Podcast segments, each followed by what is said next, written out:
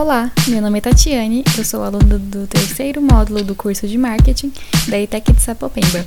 Sejam bem-vindos ao primeiro episódio do podcast Mais Marketing. Hoje vamos falar sobre delivery na pandemia.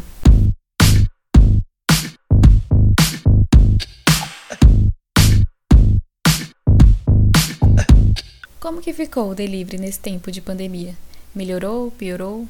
O delivery deu um pulo gigantesco na história desde que começou a pandemia e só tem melhorado cada vez mais. Muitos estabelecimentos tiveram que inovar a sua forma de realizar deliveries.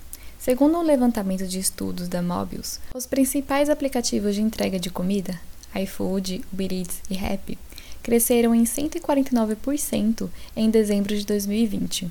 Foi registrado o número mais alto de gastos, sendo em torno de 2 milhões de reais em pedidos de delivery.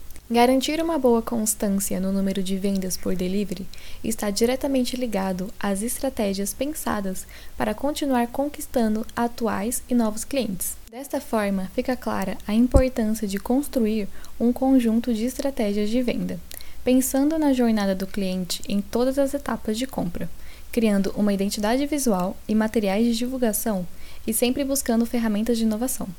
Neste ponto, a tecnologia se torna uma das principais aliadas, e as redes sociais têm um papel importante em aumentar a visibilidade sobre o negócio. Por meio dos canais online, potenciais clientes podem tirar dúvidas, fazer sugestões e dar relevância para o nome da empresa. Outra forma de surpreender nesse marketing de delivery é correspondendo às expectativas do público da melhor maneira possível. Assim, é essencial prestar atenção no tipo de embalagem que está sendo enviada para o cliente para evitar o problema durante a entrega. Muitas empresas, incluindo aquelas que começaram agora no ramo dos negócios, passaram a investir mais em delivery.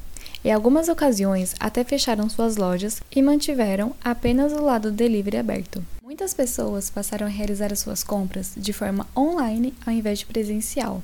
Isso pode se tornar algo cada vez mais comum devido a essas mudanças causadas pela pandemia. Obrigado por nos acompanhar e até o próximo episódio.